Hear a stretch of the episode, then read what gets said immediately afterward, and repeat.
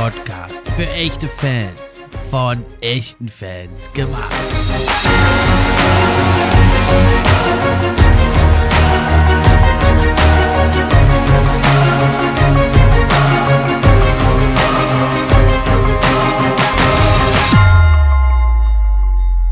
Hi, hallo und herzlich willkommen zur neuen Episode vom NBA Fan Podcast. Ich bin wie immer euer Gastgeber Steffen und auch heute freue ich mich über jeden, der eingeschaltet hat. Bevor es losgeht, aber nochmal kurz die Info. Ab sofort könnt ihr den NBA Fan Podcast auch unterstützen. Zum einen über Steady HQ, die Links sind in der Beschreibung. Oder aber eben auch, wenn ihr die Posts über Social Media kommentiert, teilt und liked, wenn ihr euren Freunden davon erzählt. Und schließlich könnt ihr auch noch eine gute Bewertung schreiben. Das hilft mir dann auch, höher in den Rankings zu erscheinen. Und da würde ich mich sehr drüber freuen, wenn es euch gefällt wenn ihr euch ein bisschen die Zeit nehmt, das Projekt hier zu supporten. Damit geht's also auch schon los mit den Themen der heutigen Episode. Und anfangen möchte ich mit einer Neuerung, die sich die NBA da ausgedacht hat und die mir also richtig gut gefallen hat. Und das ist also NBA Crunch Time. Und da hat man sich also ein bisschen das abgeschaut bei der NFL Football, da ist das ja also Red Zone auch schon sehr erfolgreich das Format und das ist also, wie man es auch hierzulande vom Fußball, von der Bundesliga oder so kennt, also eine Konferenz, ja, und das nennt sich jetzt also, am Montag gab es das das erste Mal, nennt sich also jetzt NBA Crunch Time und man hat das also sich abgeguckt. Vom großen Erfolg der Red Zone NFL und ja, bisher wurde es also gut aufgenommen, es hat mir also auch gut gefallen. Es war dann so gemacht, dass das also zwei Hosts gab, zwei Kommentatoren und das waren also Jared Greenberg, den finde ich eh ganz gut, und Steve Smith. Und die haben also die ganzen Spiele kommentiert. Das fing also an so zur Primetime um 8.30 Uhr in den USA natürlich, bei uns 2.30 Uhr nachts. Und da hatten dann natürlich einige Spiele schon angefangen, waren schon so im Gange, ein paar fingen gerade erst an. Ja, das war sehr unterschiedlich. Es waren also acht satte acht Spiele, die da eben zu sehen waren. Und es ging dann also immer hin und her. Und wenn man dann neu ankam sozusagen in eine Arena wurden auch immer erstmal ein paar Highlights gezeigt. Oder diese äh, Episode begann dann also auch äh, mit Highlights aus allen Spielen erstmal. Und dann geht es in die einzelnen Spiele eben rein. Und die beiden kommentieren das da so. Und so kriegt man also da ziemlich viel mit von den ganzen Spielen, das bietet sich ja eh an bei der NBA eben, äh, da es ja so viele Unterbrechungen gibt, Auszeiten, da kann man natürlich gerne mal hin und her springen. Hat man ja so gerne auch gemacht, also ich zumindest mit dem League Pass. Wenn dann mal ein Timeout war, bin ich rübergegangen oder in der Crunch Time dann zu einem anderen spannenden Spiel, habe ich mir da immer eigentlich meine eigene Konferenz geschaltet. Deswegen hat es mir also richtig gut gefallen und denke ich, das ist ein Konzept, was wirklich fantastisch aufgenommen werden wird und was die NBA noch mal ein Stück voranbringen wird. Denn man muss sagen, der NFL Football, der ist eher schon eh schon sehr national wird da, werden da viele Teams verfolgt. Beim Baseball ist ja eher so, dass eigentlich mal nur sein eigenes Team da verfolgt in den USA. Und ja, die NBA ist so ein bisschen zwischendrin. Viele verfolgen ihr eigenes Team und noch den einen oder anderen Star oder noch ein zweites, drittes Team. Aber jetzt äh, ist eben die Möglichkeit, die Local Fans dazu zu kriegen, eben da noch mehr von anderen Spielen zu verfolgen und sich mehr für die Liga als alles Ganzes zu interessieren. Und das ist toll. Das hat richtig Spaß gemacht.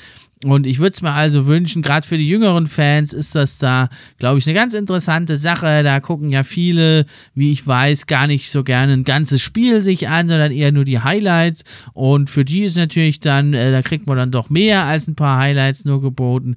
Ist das eine tolle Sache. Ich würde mir natürlich für die Zukunft wünschen, dass man vielleicht irgendwann mal sogar dahin kommt, dass man selber sich dann ein paar Spiele auswählen kann oder dass es zumindest ein paar Auswahlmöglichkeiten gibt, vielleicht. Dann eben nur zwei, drei, vier Spiele von acht sich anzugucken, weil acht viele find Spiele finde ich ein bisschen viel, ist mal so ganz interessant jetzt gewesen, aber aus acht Spielen, dann kriegt man natürlich so viel nicht mit. Und wenn man jetzt vielleicht ein paar Spiele hat, die einen nicht so interessieren, da wäre es natürlich toll, das ist natürlich jetzt noch Zukunftsmusik, schwierig, aber das wäre toll, wenn man sich das dann selber zusammenstellen kann. Es muss ja dann vielleicht auch gar nicht so viel Kommentar sein, sonst bräuchten ja zig Kommentatoren für jede Variante, aber man könnte ja zumindest so zwei, drei Auswahlmöglichkeiten anbieten. Das finde ich richtig cool. Und dann wird das äh, Konzept, glaube ich, sogar noch erfolgreicher, als es jetzt ohnehin schon ist. Das also eine richtig gute, interessante Neuerung. Dann hatte ich ja diese Woche aufgerufen, die Hörer mal abzustimmen, wen ich als nächstes in der Nahaufnahme vorstellen soll. Da mache ich ja immer also ein Spielerporträt. Da wird also ein Spieler dann immer ganz genau mal ausgewählt vorgestellt. Ja, sein Weg in die NBA. Was ist das eigentlich für ein Typ der Spieler? Wie war es bei ihm an der Highschool, am College? Wie ist er entdeckt worden? Und da mal sozusagen einen Rundumblick äh, zu wagen auf einen Spieler da kam ja also sehr gut an bisher die Episode mit Jamorant. Und da hatte ich eben jetzt die Hörer aufgerufen, da mal abzustimmen. Ich hatte vier Spieler zur Auswahl gestellt. Alles junge, aufstrebende Spieler, die ja kurz vorm Durchbruch stehen oder gerade schon ihren Durchbruch haben. Zum einen Tyler Hero von den Miami Heat, Shea Gilgis Alexander von den Oklahoma City Thunder, Darius Garland von den Cavaliers, spielt auch eine ganz tolle Saison. Und der letztjährige Rookie of the Year von den Charlotte Hornets LaMelo Ball. Ja, und der ist es also auch geworden. Er hat 14 Stimmen bekommen. Shea Gilgis Alexander knapp dahinter mit 12. Tyler Hero mit 8 und Garland mit 6 auf den Plätzen. Und damit steht es also fest, nächste Woche oder in 10 Tagen vielleicht erst, da kommt dann also die neue Nahaufnahme mit LaMelo Ball, dem letztjährigen Rookie of the Year. Das war also richtig cool. Vielen Dank für alle, die da teilgenommen hat. Hat Spaß gemacht. Und ja, eine Stimme haben auch also Spieler bekommen, die gar nicht zur Abstimmung standen. Da haben also schon ein paar Hörer ihre Favorites in Position gebracht. Zum einen auch ein junger Spieler, Taylor Horton Tucker, hat auch eine Stimme bekommen und ein etwas älterer Spieler, der gar nicht mehr aktiv ist, Manu Ginobili, hat auch eine Stimme bekommen. Also behalte ich mal im Hinterkopf und ja, Manu Ginobili bietet sich natürlich mal an, seine Karriere nochmal genauer anzuschauen. Er ist ja leider nicht mehr aktiv, der Argentinier. Damit sind wir auch schon beim nächsten Thema. Da geht es jetzt also in der Episode um ein aufstrebendes Team in der Western Conference, die Minnesota Timberwolves. Und da habe ich mir meinen Timberwolves-Experten, den Daniel, eingeladen. Grüß dich, Daniel. Schön, dass du da bist. Und erzähl doch mal, was willst du uns heute so erzählen? Worüber willst du mit mir sprechen? Über die Minnesota Timberwolves. Moin, Steffen. Ich würde mich heute gerne mal zu den Timberwolves äußern zu der Entwicklung von Jared Vanderbilt, Anthony Edwards, was das Team so braucht und welche Trades äh, man machen sollte, um noch weiter voranzukommen und welche nicht. Ja, cool, Mensch, Daniel, schön, dass du wieder da bist. Ist ja schon eine Weile her, dass du zuletzt im Podcast warst. Stell dich doch noch mal kurz unseren Zuhörern vor. Kurze Vorstellung äh, zu mir. Ich bin der Daniel, bin 33 Jahre alt und komme aus Dresden. Bin seit vielen Jahren ähm, leidenschaftlicher Minnesota Timberwolves-Fan mit vielen Höhen und Tiefen. Meistens waren es ja Tiefen in den letzten Jahren. Diese Saison sieht es mal etwas besser aus. Schauen wir mal, wie es weitergeht ja, diese Saison sieht's besser aus. Das ist vorsichtig formuliert, denn das Team von Coach Chris Finch hat ja letzte Saison nur 23 Siege insgesamt geholt. Gut, da waren es also auch ein paar Spiele weniger, aber jetzt hat man also schon mehr Siege geholt mit 27 zu 25 und die Saison geht ja noch eine Weile. Man steht also auf einem guten siebten Platz in der Western Conference. Zuletzt hat man jetzt die Detroit Pistons, meine Detroit Pistons mit 128 zu 117 geschlagen. Und auch vor der Saison, muss ich sagen, habe ich die Timberwolves ja, so in diesem Bereich des Play-In-Tournaments Platz 7, 8 gesehen. Jetzt muss man allerdings sagen, Platz 6 ist gar nicht mal so weit weg. Und also man ist, hat sich jetzt nach einer gewissen Schwächephase, ja zu Beginn der Saison, da gab es also zweimal fünf Niederlagen sogar in Folge. Und ähm, ja, jetzt hat man sich aber so ein bisschen gefangen. Es sieht jetzt besser aus, es wirkt stabiler alles, liegt auch mit einem Coach Chris Finch, aber eben auch unter anderem an Patrick Beverly, ein Veteran, den man da geholt hat. Und man steht jetzt also beim Offensive Rating auf dem 12. Platz und beim Defensive Rating auf dem 15. Platz. Das war ja bisher immer die Schwäche der Minnesota Timberwolves, die also jetzt mittlerweile eine ganz ordentliche Defense spielen und beim Net Rating, also wenn man das Offense und Defensive Rating vergleicht, da stehen sie sogar positiv mit 1,4 Punkten im Plus und auch gut für einen 13. Platz. Da kann man also durchaus von einem Aufschwung sprechen. Ja, Daniel, was würdest du sagen? Woran liegt das? Auf jeden Fall, äh, die Entwicklung stimmt. Man sieht es ja bei äh, Jared Vanderbilt. Äh, er spielt eine richtig starke Saison. Das stimmt. Letzte Saison hat er knapp 18 Minuten bekommen. Die Saison liegt er bei 26 Minuten. Mhm. Da sieht man schon, äh, was er für einen Stellenwert hat. Auch ähm, was äh, Rebounds angeht.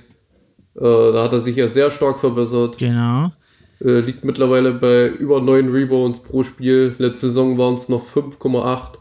Starke Steigerung. Also es ist schon eine sehr starke Verbesserung. Das stimmt. Auch ähm, bei den defensiven Rebounds konnte er sich deutlich steigern. Und auch bei den Steals. Äh, er liegt bei 1,6 Steals pro Spiel. Mhm. Äh, das ist schon sehr stark. Und er ist auch ein Hustler vor den, vor den Herren. Ne? Also was der an Bällen nachgeht, das ist schon Wahnsinn. Das macht richtig Spaß, ihm zuzusehen. Ist ein ganz toller Spieler mit einem super Charakter. Ja, und gerade so Einsatzkampf, äh, Leidenschaft, das war sowas, was ein bisschen vermisst wurde in den letzten Jahren bei den Timberwolves. Und das bringt ja also unter anderem der Jared Vanderbilt. Und äh, was halt besonders hervorzuheben ist bei ihm sein Plus-Minus-Rating, was er der Mannschaft gibt. Wenn er auf dem Platz steht, äh, gibt es plus 3,1. Letzte Saison waren es noch minus 0,8. Also das ist schon eine sehr, sehr starke Verbesserung. Auch an seiner Wurfquote hat er gearbeitet. Die war ja letzte Saison ja so durchschnittlich. Äh, da lag sie bei knapp 56 Prozent. Mittlerweile liegt er bei 65,4, was äh, ein super Wert ist, finde ich. Also es sind fast 10 Prozent mehr als zur letzten Saison. Das kann sich auf jeden Fall sehen lassen. Und äh, was ganz besonders bei ihm ist, äh, er ist ja nur 4 Millionen, sage ich mal, wert. Mhm. Demzufolge ein sehr billiger Spieler aber er hat einen sehr, sehr hohen Mehrwert. Er wird auch nicht lange bei den 4 Millionen bleiben, da bin ich mir ziemlich sicher. Also es ist so ein bisschen der Eyecatcher momentan bei den Timberwolves. Wenn er spielt, dann läuft's. Auch äh, in der D Defense vor allem. Die ja letzte Saison eine Katastrophe war. Diese Saison sieht das wirklich teilweise richtig, richtig gut aus. Ob es dann für ganz weit vorne reicht, werden wir sehen. Aber ich bin momentan sehr zufrieden. Ja, das kannst du auch sein. Also letzte Saison drittschlechteste Defense und jetzt sogar eine ganz ordentliche Defense und natürlich eine wichtige Rolle, einen wichtigen Anteil daran hat. Ja, Jared Vanderbilt, ja, also der sich da richtig gesteigert hat in mehr Minuten, weiterhin produktiv ist. Ja, vom äh, True Shooting, da sieht's jetzt nur, ist es nur leicht verbessert, aber ähm, das ist ja auch gar nicht groß seine Rolle da zu punkten. Das hast du ja auch schon gesagt. Seine Stärke ist ja die Defense und da ist er also eine wichtige Stütze für die Minnesota Timberwolves. Aber wenn wir an die Minnesota Timberwolves denken, da denkt man natürlich neben Carl Anthony Towns, dem Star, denkt man natürlich an Anthony Edwards, Ans genannt. Ja, letzte Saison Zweiter geworden beim Rookie of the Year Ranking und ein ganz, ganz spannender junger Spieler. Was sagst du zu ihm diese Saison? Auch die Entwicklung von Anthony Edwards ist äh, super. Er war ja der Nummer 1 Pick von letzter Saison. Hm, ja. Da haben ja viele gesagt, hm, ja, ist er wirklich die Nummer 1? Mal abwarten. Ja, letzte Saison äh, hat er ja ziemliche Anlaufschwierigkeiten gehabt. Hatte auch nur in Anführungsstrichen 19 Punkte pro Spiel gemacht und äh, seine Wurfquote von draußen war nicht so gut. Bei 33 Prozent, äh, sieben Versuche. Genau, ja. Ist natürlich ausbaufähig gewesen. Er hat auch äh, sehr unnötige Dreier genommen, wie ich fand. Was aber auch daran lag, äh, dass Ryan Saunders, also der alte Trainer von den Wolves letzte Saison, ihn auch falsch eingesetzt hat.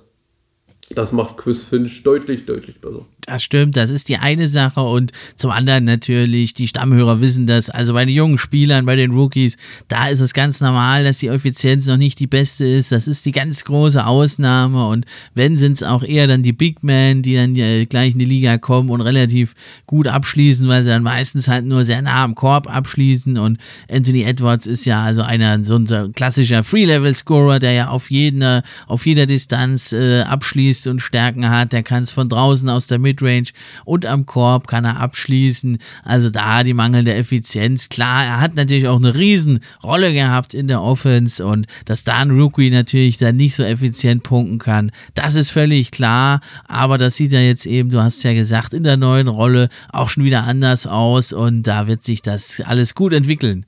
Man sieht es auch an den Zahlen. Äh, mittlerweile legt er 22 Punkte pro Spiel auf in seiner zweiten Saison.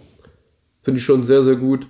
Die Dreierquote ist deutlich gestiegen, er nimmt aber deutlich mehr Versuche auch. Genau, ja. Ist jetzt bei 36 Prozent, äh, kann sie auch sehen lassen. Da sieht man halt auch seine Entwicklung äh, von draußen. Er hat halt auch mega viel Spaß, man sieht es auf dem Platz. Der hat richtig Bock drauf. Es macht schon echt Spaß, ihm zuzusehen, weil er halt auch vieles kann, auch in der Verteidigung. Ja, und super Athlet. Was sich in den Steals widerspiegelt mit 1,6 pro Spiel. Letzte Saison waren es noch 1,1. Auch da hat er sich also deutlich verbessert. Und dann kommt halt noch äh, eine Sache, die sich äh, sehr gesteigert hat bei ihm. Letzte Saison war es noch so, wo er auf dem Feld stand mit den Spielern, äh, war es ein Minus-Ranking von minus 3,2. Und diese Saison ist er bei plus 3,5. Also das ist schon eine Hausnummer. da hat er auf jeden Fall mega an sich gearbeitet. Und da bin ich auch wirklich sehr, sehr stolz, was er da auf die Beine gestellt hat in der Verteidigung. Das macht schon richtig Spaß. Und er ist auch noch äh, im Moment relativ günstig mit 10,2 Millionen für den Mehrwert, den er bringt. Äh, da kann man nicht meckern. Ja. Nur mal so zum Vergleich, ein Malik Beasley bekommt ja 16 Millionen und äh, findet die Saison überhaupt nicht statt. Teilweise hat er unterirdische Spiele. Ich erinnere mich da gerne an ein Spiel 0 von 8 von draußen oder 1 von 7. ah, das geht natürlich gar nicht. Äh, ich weiß nicht, ob es einige wussten, er saß ja eine Weile im Knast. Ja, in der Offseason war das. Und äh, seit er da rausgekommen ist, ist er nicht mehr der, der äh, letzte Saison war. Leider. Ich hatte mir sehr viel von ihm erhofft, aber. Ja, ich auch.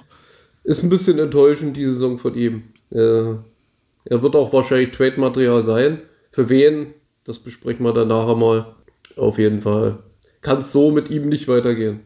Man sieht es auch an seiner Körpersprache, er fühlt sich nicht wohl. Das ist nicht so, nicht so besonders gut momentan, was er da macht. Aber woran es liegt, keine Ahnung. Wahrscheinlich nicht den Kopf frei, kein, keine Ahnung. Ist auf jeden Fall sehr schade. Ja, richtig schade. Also er hat ja ganz fantastische Ansätze gezeigt und also ist ja immer noch ein junger Spieler, jetzt gerade 25 geworden und letzte Saison hat er richtig aufgetrumpft, also in den 37 Spielen, die er gemacht hat, dann ja leider verletzt, 36 davon als Starter, hat er in 33 Minuten also fast 20 Punkte aufgelegt ja, und das auch bei durchaus guten Quoten, 44 Prozent aus dem Feld, fast 40 Prozent, ja, von der Dreier-Range, das also ein gutes, ordentliches True-Shooting von 57 Prozent, hat da auch eine richtig hohe Usage-Rate gehabt mit 24 Prozent. Und die ist ja alles runtergegangen, True-Shooting nur noch 50 Prozent. Und du hast ja gesagt, die Haltung ist nicht mehr die richtige, er macht zwar noch 12 Punkte, aber ja, für jemanden, der wirklich, also vor allem von der Offense lebt, in der Defense kein großer Faktor ist.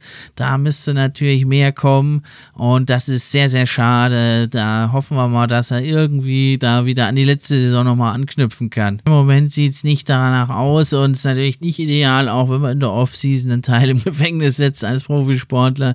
Nicht gerade ideal und jetzt hat er den Kopf nicht frei, wie du sagtest. Sehr, sehr schade. Aber also auch ohne seinen Impact jetzt oder einen geringeren Impact von ihm stehen ja die Timberwolves richtig gut da. Zuletzt jetzt also auch drei Siege in Folge, 5 zu 3, 5 zu 2 aus den letzten sieben Spielen, kann sich sehen lassen. Und jetzt äh, sieht es ziemlich danach aus, dass sie also im Play-In-Tournament sicher dabei sind. Aber natürlich schielt man natürlich so ein kleines bisschen noch auf den Platz 6, der dann berechtigt, also zur Teilnahme an den Playoffs. Und natürlich will man als Team insgesamt auch sich weiterentwickeln, jetzt von einem Killerkind zu einem Team im Mittelfeld. Sich weiterentwickelt und da ist es natürlich sehr, sehr schwer, den nächsten Schritt zu machen. Wo siehst du denn so die Stärken und Schwächen des Teams? Was brauchen die Minnesota Timberwolves noch?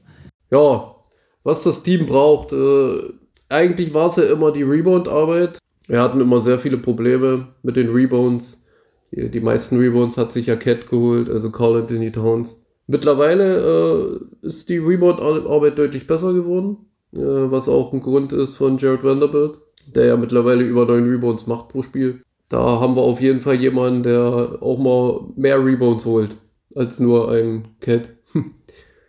ja, das fand ich immer eine große Baustelle und äh, ebenfalls eine Riesenbaustelle war ja immer die Defense gewesen.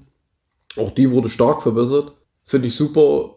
Äh, hat natürlich auch einen Grund, äh, dass Pat Beth, also Patrick Beverly, damit auf dem Platz steht und auch so ein bisschen diktiert, so ein bisschen den Anführer spielt da auf dem Platz. Wenn er spielt, so, da kommen wir dann später gleich dazu. Es gibt halt ein großes Problem bei ihm. Aber ansonsten ist Patrick Beverly super. Klar, er ist ein kleiner Trash-Talker und äh, reizt gerne mal so seine Gegenspieler. Aber er ist ein Riesenmehrwert für die Timberwolves, kann man nicht anders sagen. Also ohne ihn würden sie mit Sicherheit nicht so weit oben stehen. Bin ich mir ziemlich sicher. Man sieht es auch, wenn er nicht spielt, wie es dann äh, in der Verteidigung läuft, ohne ihn. Ja.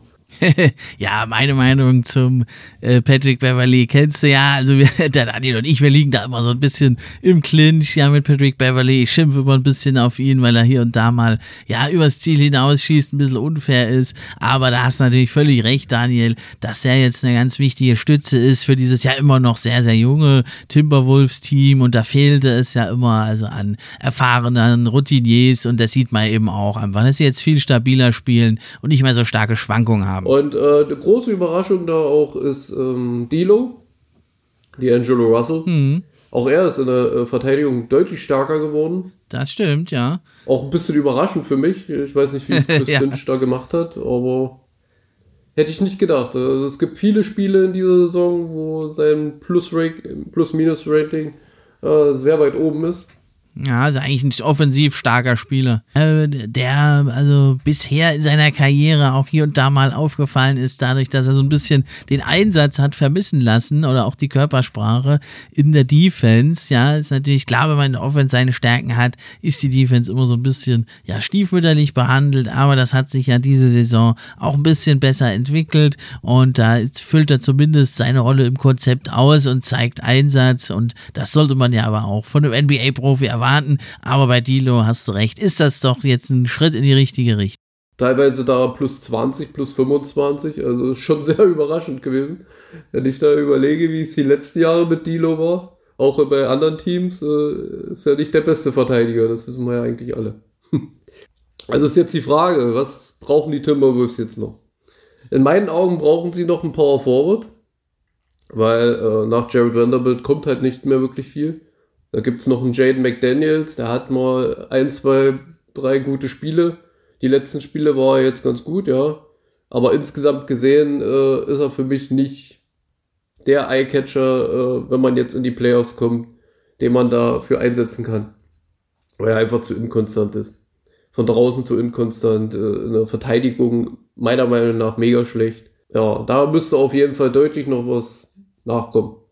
Äh, momentan ist ja Torion Prince in den letzten Spielen aufgeblüht.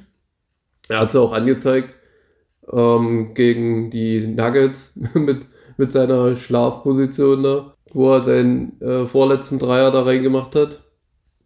Ja, also er hat so angezeigt, ne, ich habe die ganze Zeit geschlafen ne, und jetzt bin ich wach, jetzt bin ich da. Man hofft, äh, es wäre schön, wenn er endlich mal ein bisschen mehr performt. Immerhin äh, ist er mit 13 Millionen auch nicht gerade billig.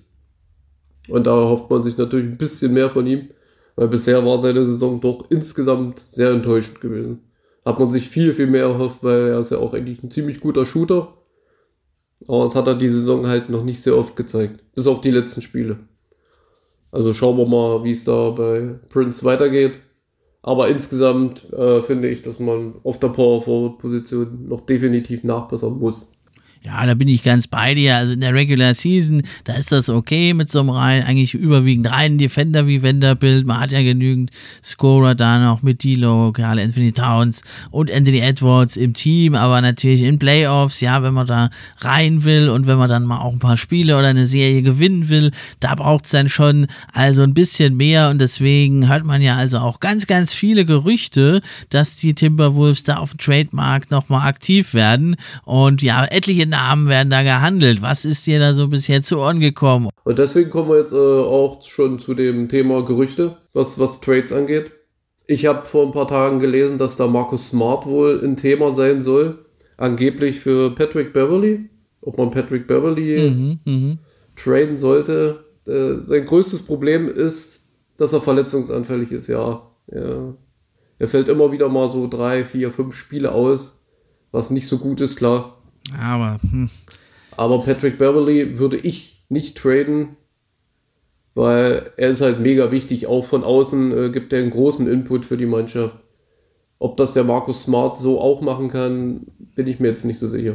Also auf Anhieb vielleicht nicht. Das braucht ja auch ein bisschen Zeit, ne, bis man da im Lockerroom sich Respekt verschafft. Aber ja, Marcus Smart ist ja, ist ja so ein Spieler schon, der sowas kann und das ja auch bei den Celtics diese Rolle ausfüllt. Aber ja, das ist eben die Schwäche von Patrick Beverly ja auch eben das Shooting und Scoring. Und das bringt ja Marcus Smart auch nicht mit. Und genau wie Beverly ist er eigentlich in erster Linie ein Verteidiger und viel weniger in zweiter, dritter Linie erst ein Playmaker und ein Scorer. Und das ist natürlich ein gewisses Upgrade schon, Marcus Smart, aber vom Spielertyp ist es, glaube ich, einer, der nicht wirklich das Team weiterbringt. Also da tritt man eigentlich auf der Stelle und ich glaube ich nicht, dass die Celtics den hergeben. Dann wäre noch äh, Miles Turner.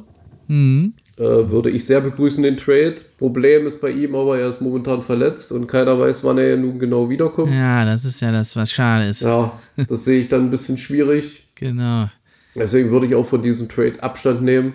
Aber als er ähm, gesund war, hätte ich definitiv einen Trade in Betracht gezogen für ihn. Ah, wäre natürlich der ideale Fit gewesen. Starker Defender, Rim Protector. Und das ist ja die Schwäche eigentlich jetzt von Carl Anthony Towns, der ja vor allem ein Scorer ist und ja weniger da die äh, harte Arbeit im Post äh, in der Defense verrichtet und die Rebounds da abgreifen. Da wäre natürlich Miles Turner die ideale Ergänzung. Da hätte man einen richtig großen Frontcourt. Towns schießt von draußen. Turner kann das ja auch, aber ja, der könnte dann vermehrt mehr den Korb angreifen und vor allem natürlich in der Defense wäre es ein großartiges, wichtiges Upgrade, deswegen ja sehr schade und sollte man vielleicht überlegen, ihn trotzdem äh, zu verpflichten. Ja, und äh, mein absoluter Trade-Kandidat von meiner Seite her wäre John Collins. Ja.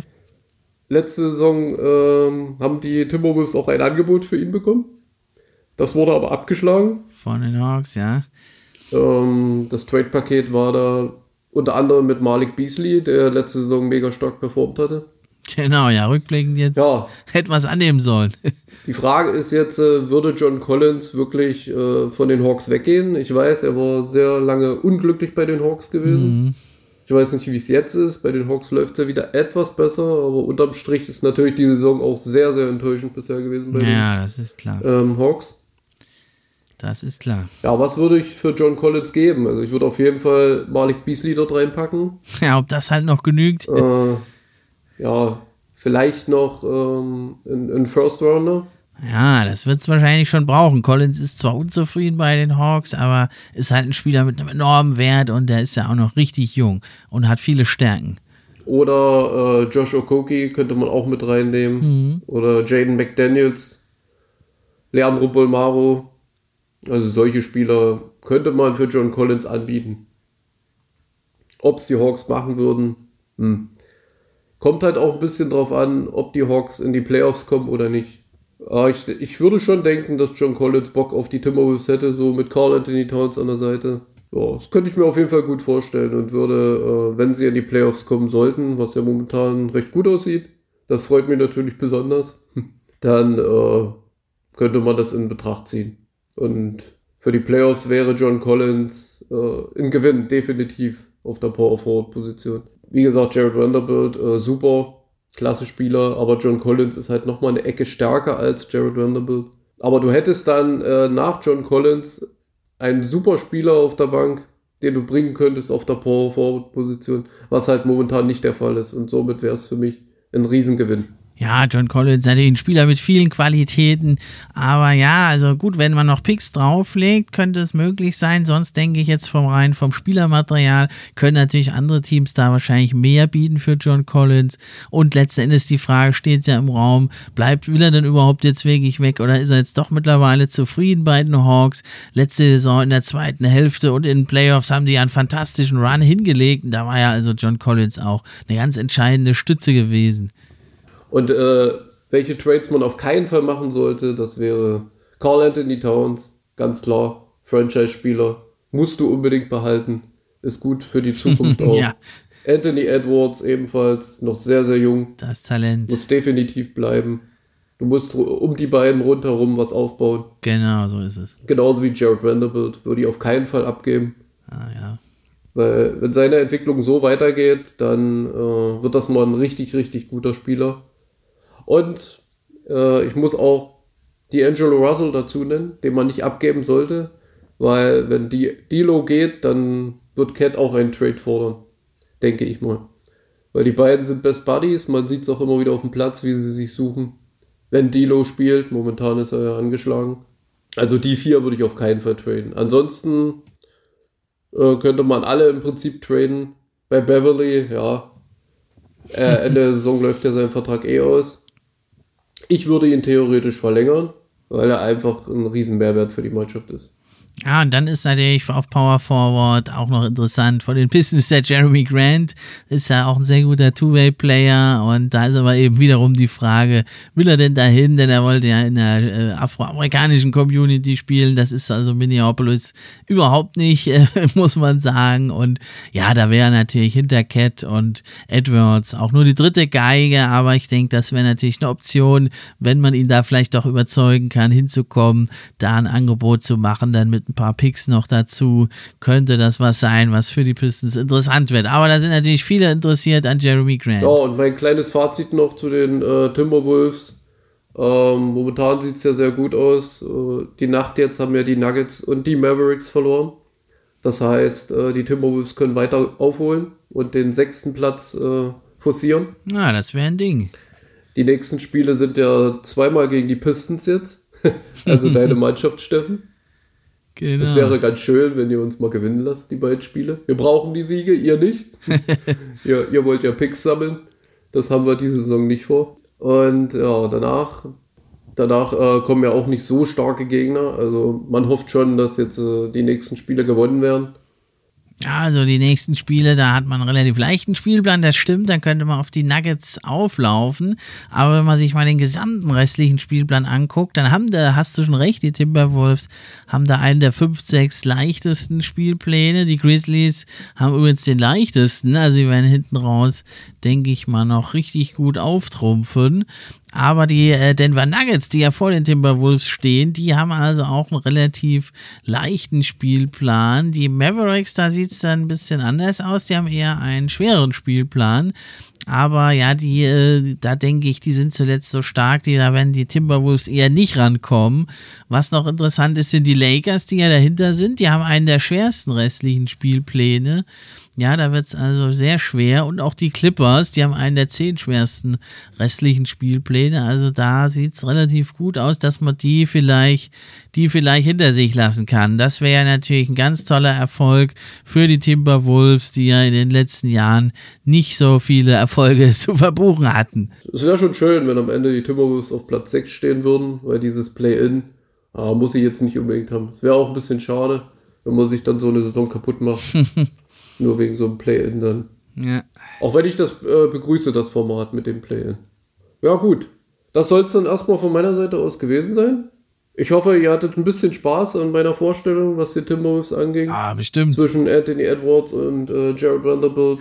ich hoffe, man hört sich mal wieder und wünsche euch allen noch einen schönen Tag. Und dir, Steffen, wünsche ich auch äh, einen schönen Tag noch und alles Gute. Und wir hören uns, ne? Mach's gut. Tschüss. Ja, das ganz bestimmt, Daniel. Schön, dass du da warst. Also mein Fachmann für die Minnesota Timberwolves. Ja, die Minnesota Timberwolves also stehen auf Platz 7 in der Western Conference mit einem Rekord von 27 zu 25, vor den Clippers mit 27 zu 27, Lakers mit 26 zu 28. Die sind also noch in Schlagdistanz, aber dann ist schon eine große Lücke auf Platz 10 aktuell. Die Blazers, die jetzt in den Tanking-Modus geschaltet haben mit 21 zu 33 und dann sind es noch drei Teams mit je 20 Siegen, Pelicans, Spurs, Kings, die da also noch um den letzten Play-in-Platz kämpfen. Ja, und vor den Timberwolves, wie gesagt, äh, mit 28 zu 24 stehen die Nuggets. Und auf Platz 5 das Team, um das es jetzt geht, nämlich die Dallas Mavericks. Mit 30 zu 23 stehen sie aktuell auf Platz 5, also auch durchaus noch da in dieser ähnlichen Range. Und da habe ich mir jetzt nochmal den den Fabrice K.O. eingeladen. Hallo, schön, dass du da bist. Und wie ist dein Eindruck bisher von der Saison der Dallas Mavericks? Ein herzliches Hallo an die NBA-Fan-Podcast-Community. Ja, bei den Dallas Mavericks lief es. Die letzten beiden Spiele, ich nehme das Ganze jetzt hier am Samstag auf, Samstag, den 5. Februar. Die letzten beiden Spiele unglückliche Niederlagen gegen die Orlando Magic und gegen die Oklahoma City Thunder. Aber in den Wochen, in den Spielen zuvor lief es wirklich gut bei den Dallas Mavericks. Hatte ich im ersten Moment gar nicht so auf dem Zettel. Ja, das liegt wahrscheinlich daran, dass sie ja relativ langsam da aus den Startlöchern gekommen sind. Luka Doncic ja auch mit Übergewicht und offensichtlich außer Form in die Saison gestartet. Und im November gab es ja zum Beispiel also auch drei Niederlagen in Folge. Aber jetzt so seit ja Mitte, Ende Dezember sieht es jetzt besser aus. Und da hat man also jetzt auch etliche Siege angehäuft nämlich 14 zu 5 Siege jetzt aus den letzten 19 Spielen. Ja, und diesen Niederlagen gegen Thunder und und Magic, die natürlich ein bisschen unnötig sind, folgte jetzt ja aber auch ein Sieg gegen die Philadelphia 76ers, die zuletzt auch in guter Form sind. Ja, Dallas Mavericks also im Aufwind. Was siehst du da für Gründe, dass es jetzt bei den Mavericks nach diesem holprigen Saisonstart also doch zuletzt dann ja jetzt wieder viel besser läuft? Die Gründe dafür, zum einen, ja, Doncic, äh, Luka Doncic liefert wieder ordentliche Zahlen. Ja, der ist ja so ein bisschen, oder wie soll man es nennen, er hat in dieser Saison noch nicht für die großen Schlagzeilen gesorgt. Da kommt er jetzt wieder hin. Ja, das ist schon wieder ganz viel Luka Doncic aus der letzten Saison. Wobei auch jetzt in dieser Saison 26,2 Punkte, 8,9 Rebounds, 9,1 Assists das ist Meckern auf wirklich allerhöchstem Niveau. das kann man sagen, ja. Selbst ein unfitter Luka Doncic ist noch fitter, äh, also besser als die meisten anderen Spieler. Was man halt sagen muss, ist eben seine Effizienz im Scoring vor allem, die ist runtergegangen. Bei den Effective Field Goals um fast 5% und auch beim True Shooting um 4%.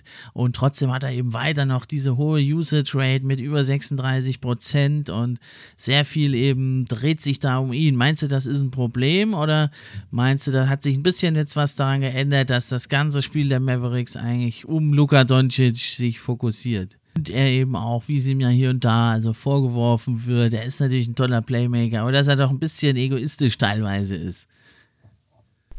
Ich habe dennoch den Eindruck, dass Doncic versucht, die anderen Spieler mehr ins Spiel einzubinden. Also, mhm. weil man hat ja schon, ich meine, so wahnsinnig wie die Saison von Luka Doncic im letzten Jahr war, hatte man schon so ein bisschen den Eindruck, dass das Ganze eine One-Man-Show ist. Und ich habe so ein bisschen das Gefühl, dass die Mavs weg von dieser One-Man-Show wollen. Natürlich, Luka Doncic bleibt ihr Superstar, darüber soll es ja gar nicht gehen. Aber ich habe einfach so vom Gefühl, das Gefühl, dass Doncic, ja, seine Mitspieler versucht mehr zu involvieren. Einfach, dass dieses, ähm, dass dieses homogene Mannschaftsgefüge, für das die Franchise der Dallas Mavericks auch steht, dass das wieder so ein bisschen ins Rollen kommt, dass nicht eben alles nur von Luka Doncic abhängig ist. Natürlich, wenn du so einen Spieler hast, dass du abhängig und also dass du zum einen abhängig von ihm bist, dass du ihn brauchst, das ist klar, aber ich finde, es muss in einem gewissen, also es darf nur bis zu einem gewissen Maß äh, sein und du siehst schon, dass gerade die Rollenspiele auch immer mal wieder gute Spieler haben, dass ähm, der Ball jetzt auch zuletzt wirklich ganz gut lief. Jetzt, ja, die letzten beiden Spiele, die sind jetzt natürlich so ein kleiner Dorn im Auge. Aber auch da, was, was mir auffällt, ein Bullock, der 23 und 8 von der Bank macht.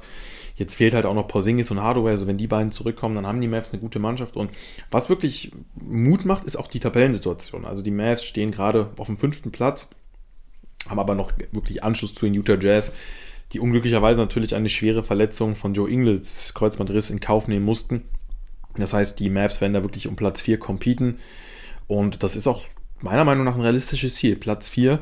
Und dann kriegst du in der ersten Runde mit Heimvorteil womöglich die Jazz, vielleicht auch die Nuggets, ja, die Timberwolves, Clippers, Lakers, die sind da für mich gerade noch, äh, noch nicht so im Rennen, weil auch die natürlich nah dran sind.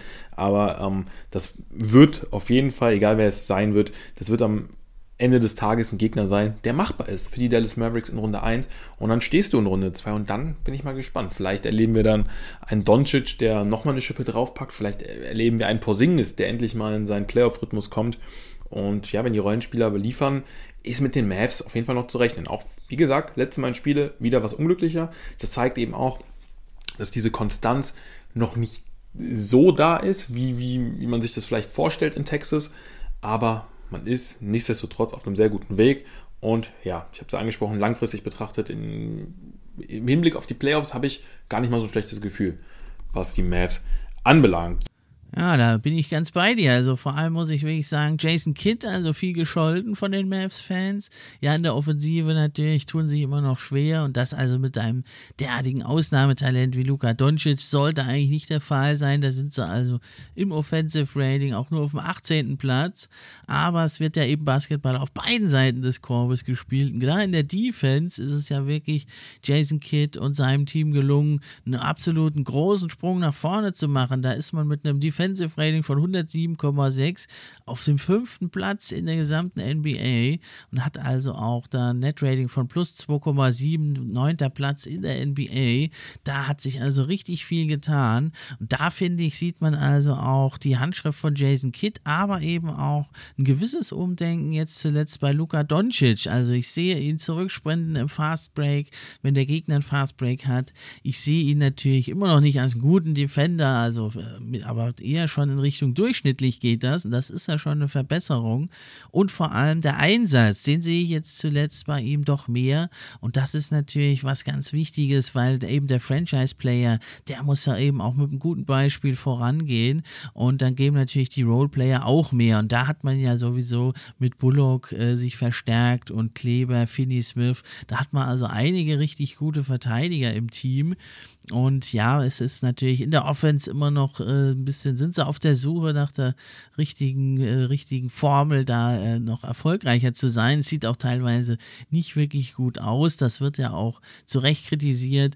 Aber eben da, ähm, ja, würde ich mir wirklich wünschen, dass man Doncic vielleicht mal wie in seinen Zeiten von Real Madrid öfters mal Offball sieht. Aber ja, das ist wirklich die Frage. Und das wird jetzt, denke ich, auch ganz spannend. Eben die Causa Jalen Brunson, der ja richtig gut gespielt hat, der also vor allem wie Doncic immer mal ausfiel, das Team sehr gut angeführt hat, Pick and Roll, Isolations wirklich gezeigt hat, dass er was drauf hat und da steht ja jetzt eben die Vertragsverlängerung an bei ihm und das wird sehr, sehr spannend, weil ich bin mir da noch gar nicht so ganz sicher, ob die Dallas Mavericks in Brunson wirklich so ein zentrales Piece sehen und das wäre nämlich die Möglichkeit, eben Doncic auch hier und da mal abseits des Balles einzusetzen, wenn der das denn möchte. Das ist nämlich die ganz große Frage. Möchte der das überhaupt, der Doncic? Und die werden wir dann wahrscheinlich erst demnächst erhalten, die Antwort. Aber im Moment also eben eine sehr positive Entwicklung bei den Dallas Mavericks. Schauen wir mal, wie sich es weiterentwickelt und wo sie dann landen äh, zum Ende der Saison und gegen wen es dann geht in den Playoffs und dass sie dann vielleicht endlich mal wieder eine Playoff-Serie gewinnen, denn seit dem Titel 2011 äh, ist es ja unglaublicherweise nicht mehr vorgekommen, dass die Mavericks eine Playoff-Serie gewinnen. Zuletzt ja zweimal gegen die Clippers ausgeschieden, in, in einer hart umkämpften Serie letzte Saison, erst im Spiel 7 musste sich da also knapp geschlagen geben. Ja, also das wird sehr, sehr interessant, das weiter zu verfolgen. Ja, dann nächste Woche Donnerstag ist ja die Trade Deadline. Äh, da wird es dann also auch Donnerstagabend einen Podcast geben. Da wird das dann alles zusammengefasst, die ganzen Trades, die gelaufen sind. Freue ich mich schon sehr drauf. Und da ist natürlich ein Team, ja, neben den New York Knicks, die ein paar Spieler anbieten oder eben auch äh, andere Teams, die da noch aktiv werden. Ja, ist es eben äh, das Team der Indiana Pacers, die sehr interessant sind. Ja, über die Indiana Pacers müssen wir auch noch sprechen. Das ist keine gute Saison. Das ist eine sehr unglückliche Saison. Eine Saison, die man so in der Form auch nicht unbedingt kennt bei den Pacers, weil die Pacers sind halt immer so ein Team, das eigentlich Jahr für Jahr konstant Leistung abliefert und sich eigentlich auch Jahr für Jahr irgendwie für die Playoffs qualifiziert. Ja, in diesem Jahr rutschen sie so ein bisschen runter, was zum einen natürlich auch mit der Warren-Verletzung zusammenhängt. TJ Warren hat, meine ich, noch kein Saisonspiel absolviert. Ist extrem bitter, wenn man bedenkt, wozu er offensiv in der Lage ist. Ein Miles Turner kommt überhaupt nicht in Rhythmus, ist auch verletzt, meine ich gerade. Ja, Sabonis, ja, aber es kann halt auch nicht sein, dass Sabonis dein einziger Dreh- und Angelpunkt ist. Und ja, Stichwort Dreh- und Angelpunkt. Ich finde, wenn ich an die Pacers denke, an die Indiana Pacers, assoziiere ich immer so einen tiefen Mannschaftskern. Eine Mannschaft, die sehr unangenehm ist zu äh, bespielen. Ähm, eine sehr eingespielte Truppe und ja, irgendwie eine Mannschaft, die für etwas steht, die sich mit einem gewissen Spielsystem auch identifiziert und irgendwie ist es nichts Halbes und nichts Ganzes momentan bei den Indiana Pacers, wenn man sich den Statbogen äh, mal anschaut, auch viele unbekannte Namen. Jetzt ein Terry Taylor, der ähm, ja gute, gute Leistung gezeigt hat. Also es steckt nach wie vor Talent in der Mannschaft, aber ich sag mal, ähm, mit der Mannschaft aktuell hast du in den Playoffs auch nichts zu suchen, beziehungsweise wird es eigentlich auch ein Ding der Unmöglichkeit, sich für die Playoffs zu qualifizieren. Deshalb gilt es jetzt wahrscheinlich für die Pacers in erster Linie darum, die, das vorhandene Spielermaterial weiterzuentwickeln. Und ähm, ich würde aus Pacer Sicht jetzt schon viel auf die nächste Saison schauen, ne? dass man gegebenenfalls, klar könnte man jetzt noch den einen oder anderen Trade in Erwägung ziehen. Man könnte gucken, ob man da halt schon so ein bisschen auf die nächste Saison schielt. Aber aktuell bin ich der Meinung, dass die Pacers diese Saison mehr oder weniger schon abgeschrieben haben, weil dafür reicht das Leistungsniveau nicht. Man hat jetzt auch gegen die Orlando Magic verloren, also und so würde ich die Pacers aktuell auch einschätzen. Sie sind ja, wenn dann ein Sabonis wegfällt, wenn ein Turner wegfällt, sind sie schon ja mit eines der schwächsten Teams. Und das zeigt ja auch der Rekord, sind bei 19 Siegen, 35 Niederlagen. Also auch Platz 10 ist jetzt schon sechs Siege weg. Ja, das wäre ja noch die Qualifikation fürs Play-in-Tournament. Aber da ist in diesem Jahr meiner Meinung nach kein Kraut gewachsen. Schade. Auf der anderen Seite ist, sind die Pacers auch immer wieder dafür bekannt, ähm, den Kopf nicht in den Sand zu stecken. Ja? Also ich glaube, dass die Pacers nach wie vor eine Franchise ist, die sehr erfolgsorientiert denkt, die sehr, ähm, ja, wo intern auch eigentlich immer sehr gut gearbeitet wurde in der Vergangenheit. Larry Bird wird da auch seine Schlüsse ziehen, da bin ich mir sicher und dann wird man nächstes Jahr angreifen, aber in diesem Jahr, ja, die Pacers für mich relativ uninteressant. Ja? Natürlich, da kam eins zum anderen, das soll ja auch nicht unerwähnt bleiben, aber ähm, da können jetzt auch Trades nichts mehr retten. Also wenn Trades, dann müssen die wirklich für die kommende Saison ähm, was bezwecken. Und ansonsten, ne, Talent steckt in der Mannschaft. Ja, sollen sie gucken, dass sie ihr Spielermaterial weiterentwickeln und da, ja, damit man da im nächsten Jahr erfolgreich als Einheit anknüpfen kann. Danke dir, Fabrice. Gute Zusammenfassung. Ja, und die, auf die nächste Saison schauen werden sie. Und deswegen stehen ja also auch Domantas Sabonis, Miles Turner und Caris LeVert zum Verkauf an. Bin mir eigentlich relativ sicher, dass also einer oder eher zwei von den dreien abgehen. Wenn nicht sogar alle drei, wird man natürlich äh, schauen müssen, was also von den Angeboten sehr stark abhängt. Sind alles gute, solide Spieler, aber jetzt so keine Franchise-Player, haben aber alle auch vernünftige Verträge, so um die 18 Millionen, müsste man also eigentlich gutes Trade-Material haben. Die Frage ist, was will man dafür haben? Will man richtig gute, aufstrebende Spieler haben oder mehr Talente und Picks? Das wäre natürlich sinnvoll. Letzteres allerdings hat man da jetzt mit Rick Carlisle einen Coach, der ja nicht bekannt ist dafür, junge Spieler zu entwickeln. Also das wird sehr, sehr spannend zu verfolgen, ja, in welche Richtung es da geht bei den Pacers. Ja, und also am 10. Februar ist dann die Trade Deadline. Abends kommt dann ein Podcast. Den ersten Trade gab es jetzt sogar schon. Die Portland Trailblazers stellen also alles auf Rebuild, denn sie traden also Norman Powell und Robert Covington Covington, den Wing Defender, zu den Clippers. Dafür kommen zurück Eric Bledsoe, Justice Winslow, Keon Johnson und zukünftiger Second Round Pick. Also alle Zeichen stehen da auf Rebuild bei den Blazers. Ich denke, sie hätten vielleicht ein bisschen mehr bekommen können, aber jetzt haben sie den Trade eben durchgeführt. Für die Clippers, ja, ist es nochmal eine enorme Verstärkung im Kampf um die Playoffs. Ähm, da muss man schauen, kommt denn Paul George zurück, kommt Kawhi Leonard zurück. Auf jeden jeden Fall zahlen sie jetzt ordentlich Luxussteuer, die Clippers, aber Balmer, der kann sich das ja leisten. Der hat unglaublich viel Kohle und da spielt Geld anscheinend keine Rolle bei den Clippers, bauen ja auch ein neues Stadion. Ja, die Blazers, ich denke, ein bisschen mehr hätten sie bekommen können. Ja, mit Bledsoe und Winslow sind eigentlich, ja, ist nicht viel zu erwarten. Höchstens Justice Winslow vielleicht, dass er jetzt nochmal in einem neuen Team irgendwie jetzt vielleicht seine, ja, letzte, letzte Chance noch nicht, aber ja, eine der letzten Chancen bekommt und die vielleicht nutzt. Er ist vom Potenzial her eigentlich durchaus ein guter Mann. Und dann bekommt man natürlich mit Keon Johnson einen Lottery-Pick äh, vom letzten Jahr, der sich natürlich durchaus noch entwickeln kann von den Blazers. Ja, aber eben nur ein Second Rounder, kein richtig, äh, richtig erwiesenes, hochkarätiges junges Talent, außer vielleicht eben Keon Johnson und ganz vielleicht Winslow. Und ja, man gibt sehr viel ab, aber andererseits Norman Paul ist zwar ja jemand, der fast 20 Punkte scoret und auch effizient, über 40 Prozent von Downtown, aber äh, defensiv natürlich anfällig, passt da einfach auch nicht im Kader der Blazers. Fragt sich natürlich, warum hat man den dann geholt vor kurzem? Aber ja, äh, so ist es nun mal. Und äh, jetzt hat man eben also mit äh, Anthony Simons, der eine gute Entwicklung macht und auf den man setzen, der nochmal ein Stück jünger ist und preiswerter auch zu haben im Vertrag, äh, macht man Minuten frei eben für Simons für die Zukunft, hat den da schon sozusagen den besseren, den besseren Paul und den günstigeren, glaubt man zumindest. Ich glaube es auch, denn der gefällt mir sehr, sehr gut, der Simons, was er macht die Saison. Und ja, so hat man also den Rebuild eingeläutet. Jetzt wird es natürlich spannend. Geht vielleicht vielleicht auch noch CJ McCallum. Ich denke, Dame Lillard wird nicht gehen. Der ist ja aber auch wahrscheinlich schon raus die Saison. Aber CJ McCallum, Nurkic, das könnten noch Spieler sein, die also abgeben bei den Portland Trailblazers. Das war's also für heute. Danke auch nochmal an Fabrice, dass du da warst. Das war's für heute. Macht's gut. Ich bin raus.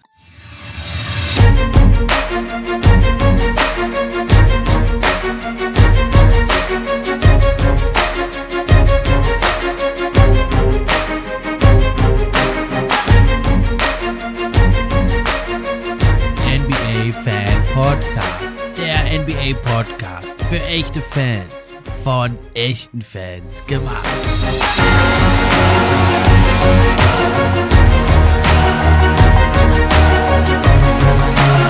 Musik